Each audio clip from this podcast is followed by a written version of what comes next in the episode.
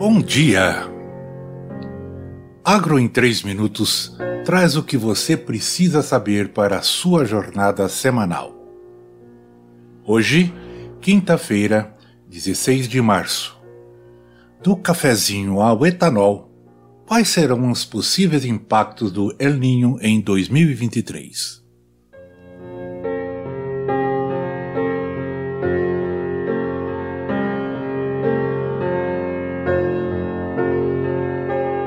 Organização Meteorológica Mundial, OMM, agência especializada das Nações Unidas, ONU, para a meteorologia, alertou em 1 de março para um possível retorno este ano do fenômeno atmosférico El Niño. Segundo a agência, há uma probabilidade de 15% do El Niño voltar entre abril e junho. As chances sobem para 35% entre maio e julho e são de 55% de junho a agosto. O El Ninho provoca o aquecimento fora do normal das águas do Oceano Pacífico na parte equatorial, elevando as temperaturas globais. Sob influência do fenômeno e das mudanças climáticas, o ano de 2016 foi o mais quente já registrado na história, segundo a OMM. No Brasil, o El Ninho naquele biênio intensificou a seca no Nordeste e provocou estiagem prolongada no Norte, Centro-Norte de Minas e de Goiás e no Distrito Federal. Além disso, houve fortes inundações no Sul e impacto sobre o setor elétrico e a produção de alimentos. E agora? O que pode vir pela frente no Brasil com a volta do El Niño? O El Ninho traz tempo mais quente em todo o Brasil, principalmente entre o final do inverno e o verão. E nas chuvas, o sinal se inverte. No norte e nordeste, a chuva tende a ficar abaixo da média, enquanto no sul fica acima.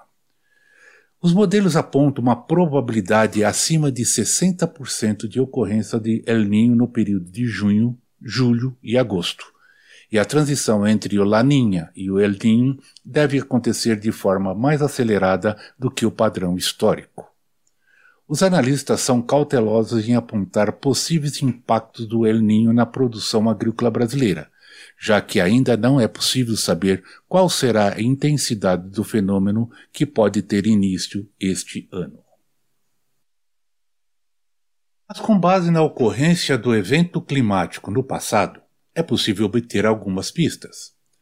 Esta é uma possível má notícia para os cafeicultores, já que o café moído chegou a acumular altas de preço de mais de 60% em 12 meses em meados de 2022, segundo o Instituto Brasileiro de Geografia e Estatística, o IBGE, sob efeito de secas e geadas que afetaram a safra.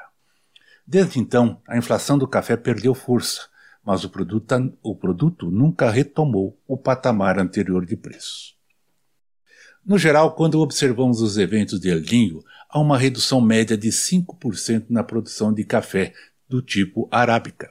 Assim diz Gandolfi, analista do Hedgepoint, especialista neste produto. Isso acontece, segundo ela, porque o El Niño provoca um inverno mais quente, prejudicando o desenvolvimento vegetativo do pé de café. A época da florada, após setembro, e do crescimento, desenvolvimento e maturação dos frutos também pode ser prejudicada pelas temperaturas mais elevadas, assim diz a especialista. O El Ninho historicamente afetou negativamente a produção de café no Brasil. Isto é um fator autista. Mas, hoje, a perspectiva para a safra 2024-2025, que seria afetada pelo El Ninho, é muito boa, assim ela pondera. Na cultura de cana-de-açúcar, o pico da safra no Brasil ocorre entre abril e agosto. Se vier um El Ninho forte, ele pode levar a um inverno mais úmido. Isto é ruim para o ritmo da safra de açúcar, porque, se chove demais, as usinas não conseguem moer. Assim explica Lívia Koda, analista de açúcar e etanol da Redpoint.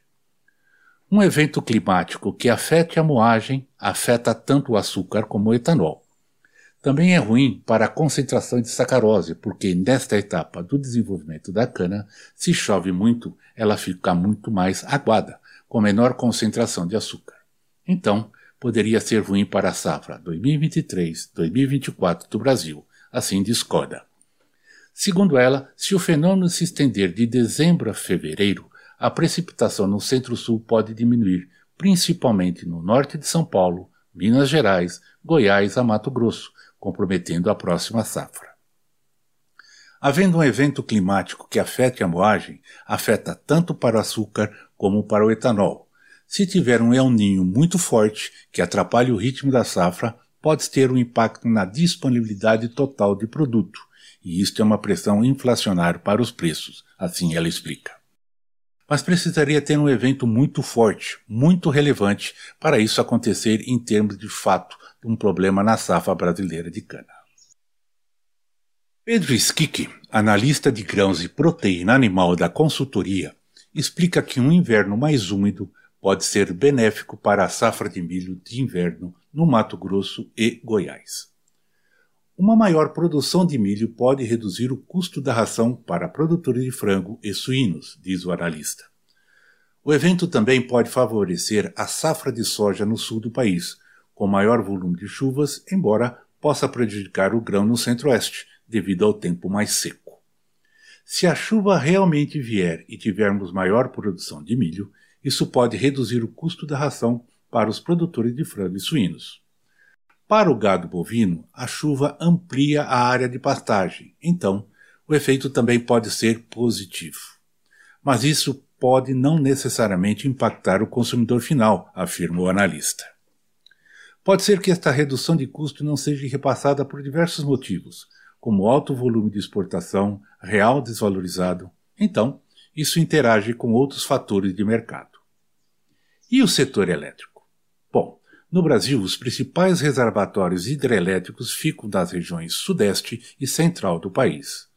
Para o setor elétrico, geralmente a laninha é melhor porque favorece a formação da zona de convergência do Atlântico Sul e frentes estacionárias nessas regiões. Assim explica o meteorologista Felipe Pugiro, mestre em clima pela Universidade Federal do Rio de Janeiro. O El Ninho favorece um tempo mais quente e seco na porção centro-norte do país e, por isso, não costuma ser positivo para a manutenção dos reservatórios de energia. Por regiões, os reservatórios do Norte, Nordeste e Minas Gerais costumam ser prejudicados por um El Ninho forte, enquanto o Sul é beneficiado, mas a região tem poucos reservatórios. O fenômeno também costuma elevar as temperaturas nas capitais, pressionando a demanda, já que o ar-condicionado se tornou o principal fator de pico do consumo elétrico nacional. O meteorologista pondera, porém, que os reservatórios do país se encontram em excelente momento.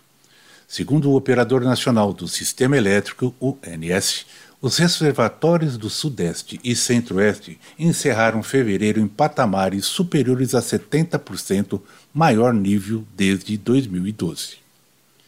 Enquanto no Sul e Nordeste os níveis estão acima de 80% e no Norte em quase 100%.